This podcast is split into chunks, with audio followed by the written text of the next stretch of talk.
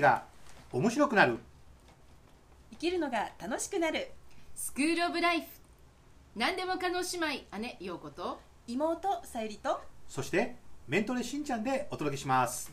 はい。よろしくお願いします。はいよろしくお願いしおます。願いします。今日はね、うん。はい。ポッドキャストの女神様のようなって言ったら変ですけどはい。あのジェーン・スーさんのね話をしたいなと思うんですよ、というのもん。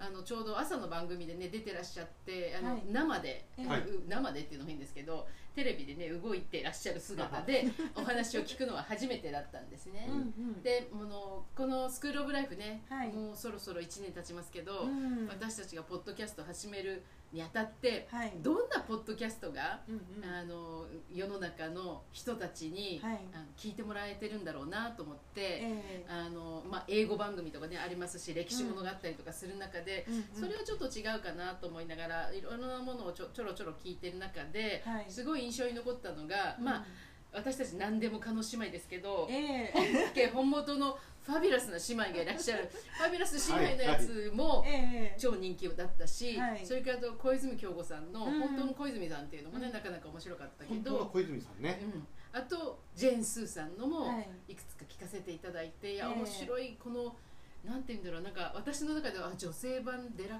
クスマツコ・デラックス的ない印象がすごくあったんだけどすごいなんかこう辛口な切り口で言ってるようで、うん。あなんかこう人間愛があるなっていうかなんかベタベタした愛じゃないけどうん。大きな愛があってのパサッとした切り口の人だなと思っていてでその人が今日テレビのインタビューに出ててね、うん。なんかもう本当嘘嘘がない感じがししてましたけどね。うん聞いたことありますかジェーン・スーさん、はラジオの番組でうん、ジェーン・スーの「生活は踊る」っていうタイトルがああったのは何かの表紙に見てそれはポッドキャストの方でしたっけ？あれポッドキャストはオだと思います。大場田仁。あそうそうそうそう、うん。大場田さんかうん。ポッドキャストはね、うん。ラジオのですあそういうのもあるんねですね。うん、うん。そうポッドキャストはね。えだから生活のこととかうん。割とこう心的なことーをうん。やる人なんだなっていうような聞いたと思うんですけどあのちゃんと聞いてなかったみたいなね。うんうんうんうん。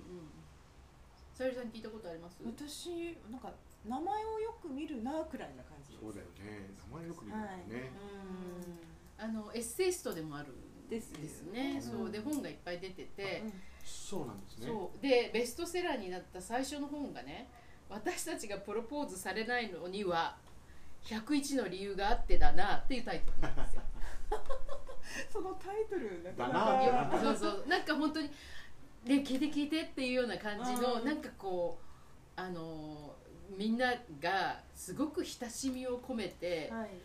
あのその場にいられるような感じのエッセイを書いてらっしゃるしまあ喋りもそんな感じで、うん。でもよくぞ言ってくれたよね。パサッとこう言ってくれるみたいな。そんな感じのだななんていうね、うん。言葉遣いなんかちょっとあいみょんの歌詞みたいですよね。ああそうですね、なんか等身大の感じ、はい。はいうんはいはい。なるほどそんな感じがして。で最近出した本が、はい。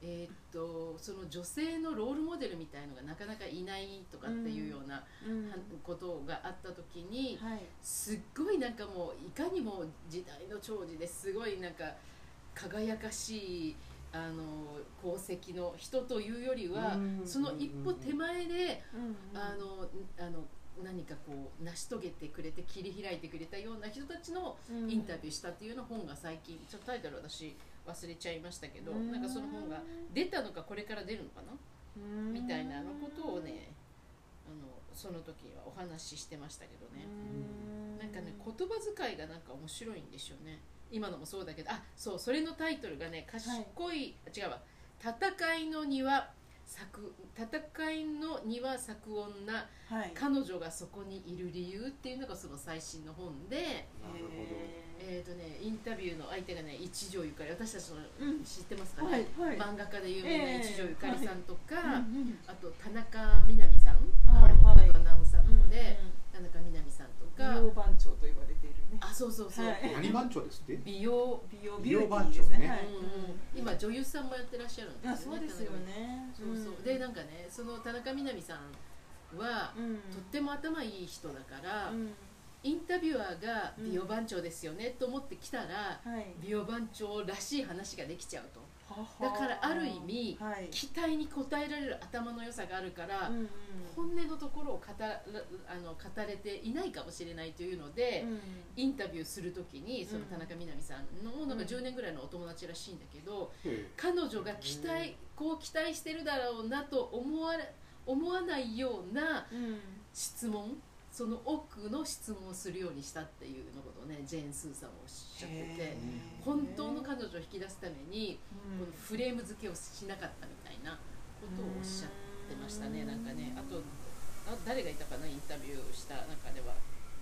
でもなんかこうタイトルが良くないですか「戦いの庭咲く女彼女がそこにいる理由」って言うんですけど、あ吉田羊さんとかなるほどあとね辻希美さん。はいはい。北斗晶さん。はい。柴田理恵さん。はい。君島十和子さん。みたいな感じの人たちをインタビューしてるんですよ、うん。面白いところついてる。まあまあ。そうですね。うん。そんな感じでしたよ。なんかね。ええと思って。なんかうん。女性たちのうん。本音をうん。なんかちゃんと言語化してくれるっていうあーよくぞ言ってくれたってやっぱりそうそうそうそう感じがするのかもしれないですね。そうそうあのさっきの一番最初の本のはい。えっとなんだっけ彼女あのたちが結婚できない方のやつね、はい。であのそれの話をしてた時にあの女性もそうそうそうなんだよねって思うけどええ。男性のその時インタビュー聞いてたのは NHK のあの,、ね、の朝の番組なのでなんだっけ大大吉さんあ花丸大吉さん。あそうそうそうそうそう、うん大吉大吉さんがあのインタビューしあのをしてたんだけれども、うんじゃあ男性からしてもよくぞそこ言ってくれたと思いますと、いうようなこと。例えば、うん。疲れているのに休日に、うん。あの IKEA に連れて行かれるみたいな。はいはい。はい。まあ彼女の気分を害しちゃいけないと思って行くけど、疲れてる時になんで量販店に行かなきゃいけないんだみたいなのを男は思ってるのに。それも意見そうそうそうそう。それにあの気がついてない女だから結婚できないみたいな。あそういう感じなんですよ。そうそうそうそうそう。あよくありそうですね。なんか重いものを持つからとかそうそうそう。車の運転できるからとかうんうね、ん、そのね視点がね面白すぎるというかね。だあるあるあるあるなんですけど言語化してこれなかったみたいな。なるほど。ちょっともう一回その最新版の本の名前を言ってもらってもよいえ戦うには咲く女彼女たちがそこにいる理由が最新版です。なんかねそのそういうちょっとこうそういう方はなんて言うんでしょう。エッセイストでありコメンテーターみたいなね、うん。人が出てきて特に女性のライフスタイルを描く時ってはい。やっぱり男性と女性でうん。さっきの、あの博多、えー大吉さんはね、うん。よく言ってくれたって言ったぐらいにうん。男性と女性のうん。見方が随分変わると思うんですよね同じこと言ってても。あのーだから男性が聞くと「うん。いやそれそ違うでしょそれ」みたいな感じ。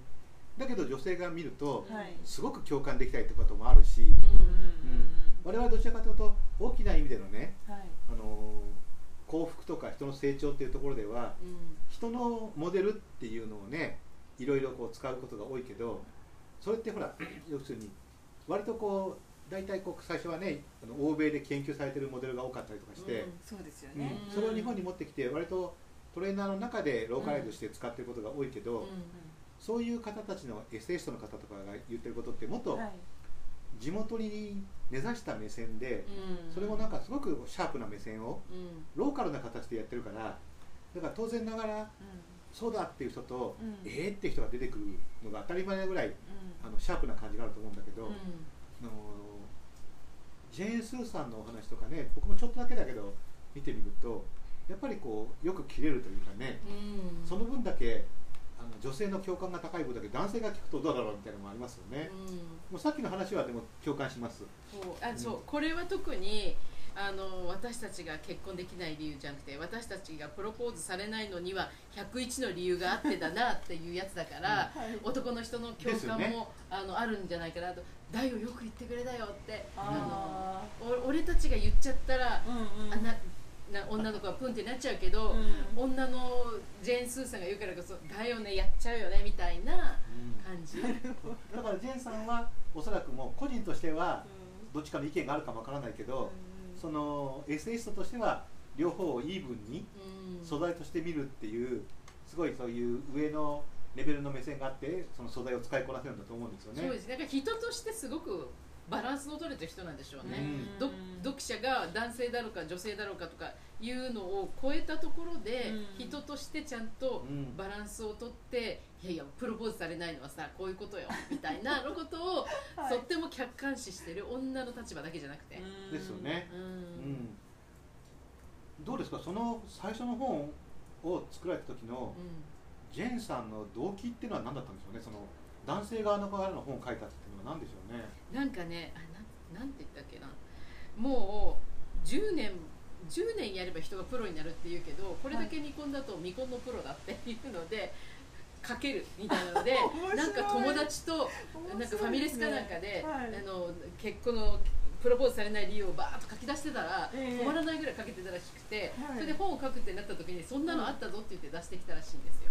面白くないですか？だから男性にインタビューしたのもあるけど、うむしろジェーンさんのこの豊富な女性の友達との話っていうのも反映されたかもしれませんね。そうだからここれはインタビューじゃなくて彼女と友達の中でだから私たちプロポーズされないプロだよそっねちなんですね。バーバーバーバって出てきたっていう感じで、ね、よくそういうのって男性に聞いて、うん。実はこんな本音で言うとですなみたいなのがあるけど、うんうんうんそっちじゃないんですもんね。違うんですよ読み物としても面白そうですそうですよね。ね、うんそしてそれがね男性から見てもまとえてるっていうのはうんなんか面白いですね、本当そうそれはなぜ可能になったんでしょうね。女性自身はうん、あのもともと確信犯でやってるわけじゃないと思うんですよ。うんうんうんあの昔でいうところのアッシー君みたいに、うんうんうん土日は使ってやろうみたいなことで思ってたわけじゃないけど、うんあれですかね、ジェーンさんと喋るとそういったものがやっぱりつい気がついたりするんですかね。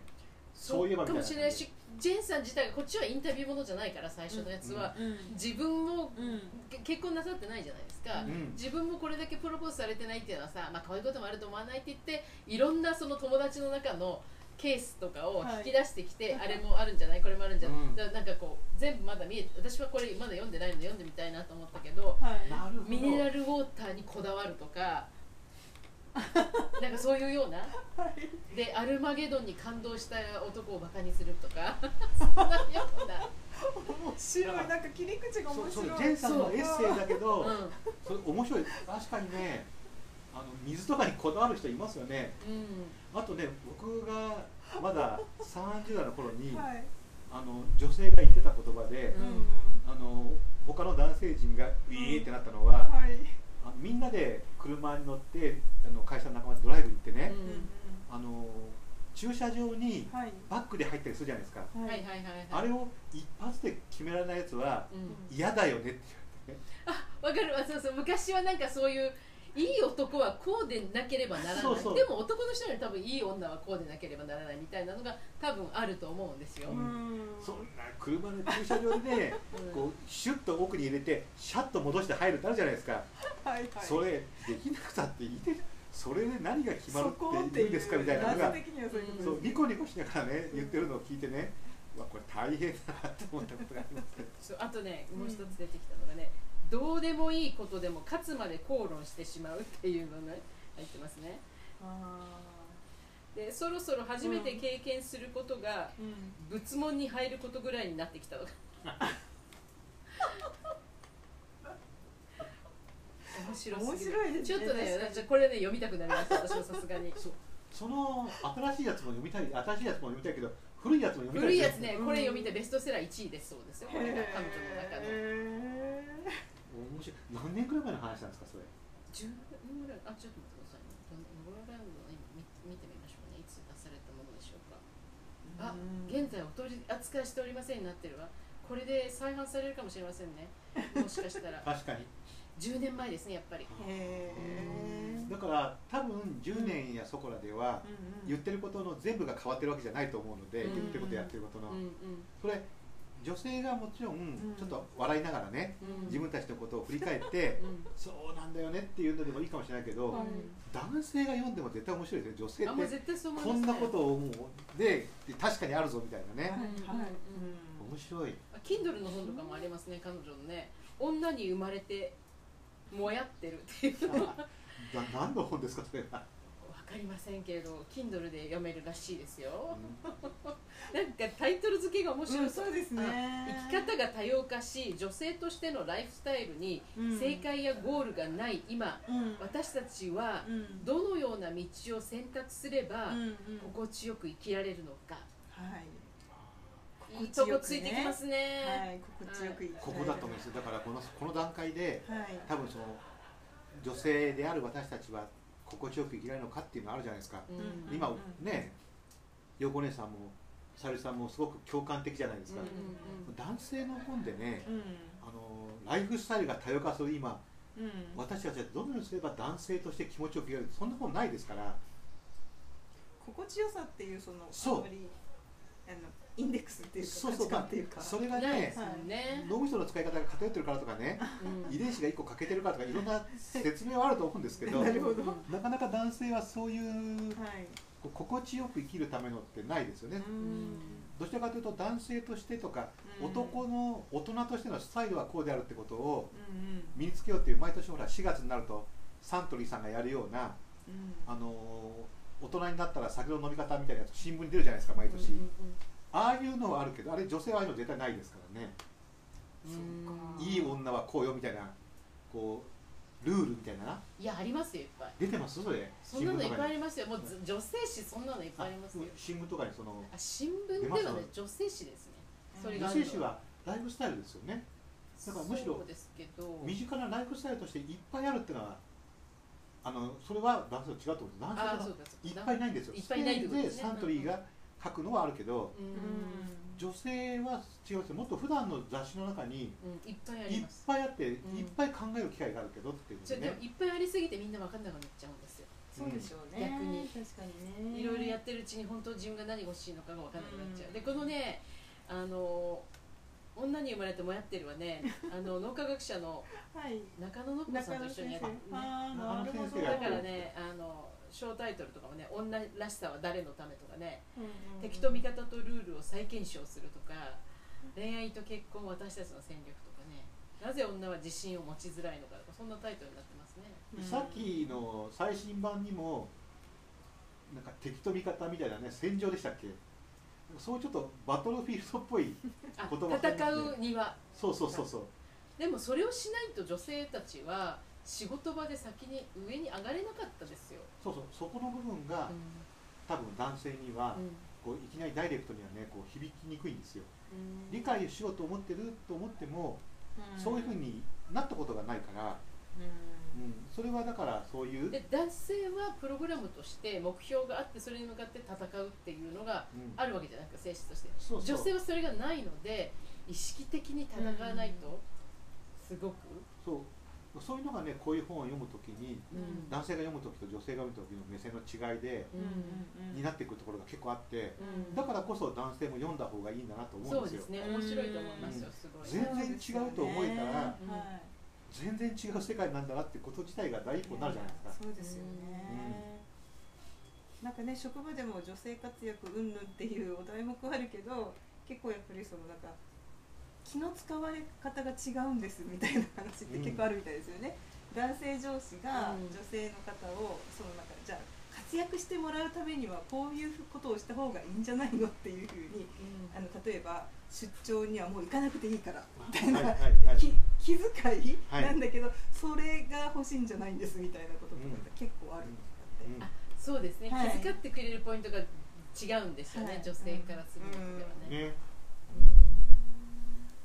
うん、面白いですね。面白いなと面白い。切り口とはい。言語化の仕方がうん。もう秀逸、多分ね男性は自分事としてっていうことよりも、うん自分とは違うけどオプションとしてよく使えよくわかるとかね、うん。よく使えるっていうものとしてそういうの持ってた方がいいと思うんですよね。うん。でないと自分の中で考えたやつで言うとあ出張は行かなくていいからなっちゃうと思うんですよ。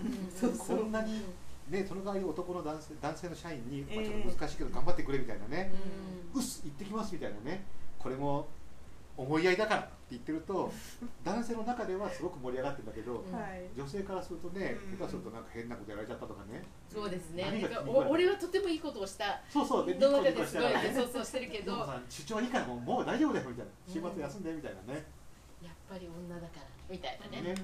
なんでだ？みたいなね、うん。なんで俺はここまでやってそうそうそう。怒られるんだみそたいうな。そうそうそうね。陽子さんってやっぱり気難しいよなみたいなね、でもそれ夫婦間でもありますよね。ありますあります。えー、もうなんか離婚なんか晴天の霹靂って旦那さんが思うけどうん。奥さんはもう10年20年とずっと貯めてましたみたいなのがあってそうそう。あるじゃないですか、ねあの昔流行ったあの地図が読めないふにゃららみたいなのあったじゃああないですか。そうですね。あのお二人がね夫婦で書かれたのもそうだけど。うんそうそう面白い面白い。でもこんな風にしてユーモアを込めながら、うん。あクスッと笑わせてくれながら なんかすごくいいところをついてくれてるっていうのがなかなかやっぱり人気があるだけありますね。18万人ものねすごいです人が、ねあのポッドキャスト聞いてて、でお話し会みたいのをなんか全国でやるみたいだけどそうするとすごいファンがぶわっと来るみたいでリアルもやってるみたいですよ、ね。ちょっとこう今の時代の寂聴さんじゃないですけどうん。なんかねこうみんなが話を聞きたくなるねそれにほらかもしれない。ジェンさんの場合は、はい。そのタイトルから見てもねはい。まあそれは仕方ないからそういうものだと思いましょうと言ってないからね、ええうん。なるほどね。そこは笑ってなんとかですよじゃないから、うん。うん。うんそこはやっぱりももっと現実的なんでしょうね、うん。面白いなと思って。そうですねちょっと私もなんかエエッセイいくつか読んでみて。そう私もちょっとね、あの今日あのあこんなエッセイも書かれてるんだなと思ってねちょっと読んでみたいなと思いました、うんうん僕最後にちょっと男性陣からのお願いっていうことで言うと はい、はいあの逆逆目線でいくとね、うんうん。多分男性はさっきの出張いいよ陽子さんじゃないけど、うんその女性が思ってるほどはい。一言一言に関してね、うん。あの多分ねその女性のうん。こう私自身の自己イメージとかねうん。私自身のあの人生観みたいなものまでうん。考えて言ってないですからね、うん、目先の何かに対してやってる可能性が高いから、むしろ女性は多分女性同士が出会えば、うん。女性のライフスタイルっていう言葉でねうん語れると思うんだけど、うん。男性ってうん。男性のライフスタイルみたいなものはあんまりなくてうん。自分のこだわりとかねそのもっとちっちゃな自分のなんとかは喋るけど、男ってのはこういうふうにっていうのは、まあ、昔のなんか昭和の頃のなんかねあのなんていうのもうちょっとこう人形論みたいなのがあったかもしれないけど、今はね多分そういう男のライフスタイルを語るいます男性のライフスタイル研究家とかね。でどっちかというと憧れるのはうん。ピンポイントでうん。渋い大人のなんとかさんみたいになりたいとかね。ああいうのはあるけどその共通項目としてこういうのが心もうん。それからキャリアも、うんそして体も含めてうん男性ってやっぱりこうしていかなきゃねみたいなのってないですから、そうなんですね、私の知り合いでねよこさんよこさんもね知ってるね。あのそういう女性のお医者様で、そういうだ男性のね心も体もバランスを整えるホリスティックなケアをしなきゃって言ってる人がいるけどはい。そういう方はもう長年女性のことはやってて、うんうん。もう男性は何もないからってことで、うん。まあ、今度ねうん。一緒にあれこれやりますけどそういうことをやろうとしてるわけだから、うん多分男性陣これからねうん。あのもっとねそのうん。共通の何かっていうものをもしかしたら持てないのかもしれないけど男性は。もう少しこう。いやそこのクオリティを引き出していく時代ですよもうね。あはい。いですね。こうその辺のことは多分これから始まるのでそうねですよね。はいそうしますね。今後またそういう話もねうん。できたらいいね。あの、はい。い、いなというふうに思います、はい。皆さんはねどう思われたかいやジェーン・スーさんのうんこの本いいですよとかいうのもね、うん。教えていただければ、そうですよね。うん。ぜひぜ嬉しひいなと思いますね、リコメンドも待っています。はい。今日のスクーブライフはいかがでしたか？あなたのグッドライフにお役に立てれば幸いです。あなたが楽しんだ分だけ豊かな毎日が訪れます。それでは次回ももお楽しみに。バイバーイ。じゃあねー。またねー